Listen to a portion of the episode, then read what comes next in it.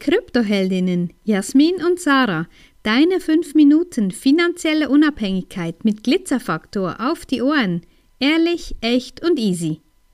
Ja, diesen Trend scheinen wir ja ausgelassen zu haben. Ja, ich habe gestern gerade einen Podcast gehört von einer anderen Coachin und die hat so sich ähm, groß, äh, wie soll ich sagen, als Visionärin hingestellt, was die Trends 2024 im Coachingmarkt sein werden. Und ja, ein Teil ja, den haben wir ausgelassen und haben auch schon letztes Jahr am 13. April eine Podcast-Folge drüber gemacht. Ich glaube, es ist die Folge Nummer 39.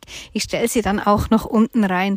Ähm, ja, eben höher, schneller, weiter im Coaching-Markt. Ja, es gibt eben ganz viele Dinge, die vor fünf, sechs Jahren noch funktioniert haben und da, wo alle so dieses, wow, ich sag schon fast ein bisschen, ähm, wie soll ich es dem sagen? Ähm, groß, ähm, ja, Großdenken ist schon das eine, das ist ja nicht schlecht, aber schon fast ein bisschen über, über ähm, groß zu denken und sich ein Unternehmen mit einem Riesenteam aufzubauen, ohne sich damit wirklich den Konsequenzen bewusst zu sein.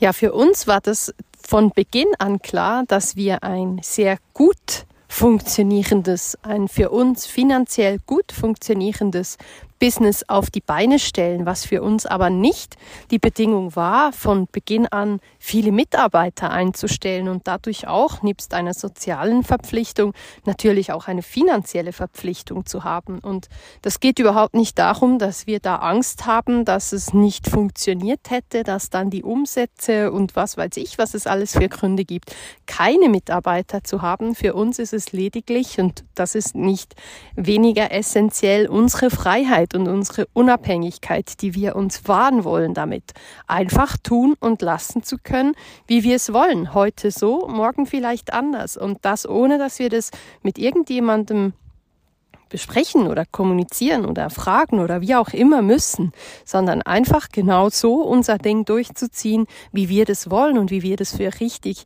empfinden. Und dass das jetzt zu einem Trend wird, ähm, kann ich mir ganz gut vorstellen, weil wir sehen ganz viele, die eben dieses schneller, höher, weiter, noch mehr Umsatz, siebenstellig, mehrere Millionen Umsatz im Jahr und dann mit vier, fünf, sechs Mitarbeitern bleibt zum Schluss oftmals eine rote Zahl unter der unter dem schwarzen Strich. Und das ist einfach auch ein Thema, was man sich überlegen muss. Wie will man das haben? Wie will man sich sein Business einrichten?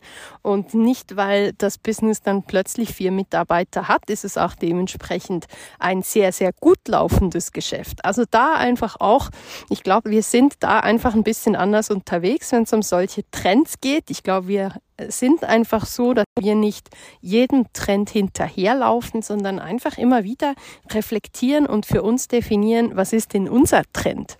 Ja, und das ist auch so, so wichtig. Und eben, man sieht das auch, ganz viele Startups, die nach wirklich so diesem Wow, ersten Hype und dann, und dann geht's hoch. Und vorher wollte ich das Wort hochmütig sagen.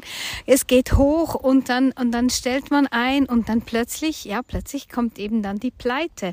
Und auch du als, als Gründerin, als Unternehmerin musst dir überlegen, was möchtest du noch tun? Möchtest du noch im operativen Geschäft tätig sein oder einfach nur noch quasi strategisch die Fäden leiten. Und ganz viele haben eben, merken plötzlich, wow, ich bin ja gar nicht mehr nah beim Kunden. Das machen ja alle anderen. Und ich finde eben auch für uns, gerade in unserem Thema, nein, wir wollen nicht, dass irgendwelche andere Menschen unser, unser Thema lernen, weil das ist einfach etwas, was gerade mit Jasmin, das kommt dann ein nächster Podcast drüber, sie als, als Digital Native kann das einfach schon viel, viel besser rüberbringen als ich als Digital Immigrant. Und deshalb Überleg dir, welchen Lifestyle willst du haben, welchen Lifestyle willst du führen und bau dir da drum dein Business auf.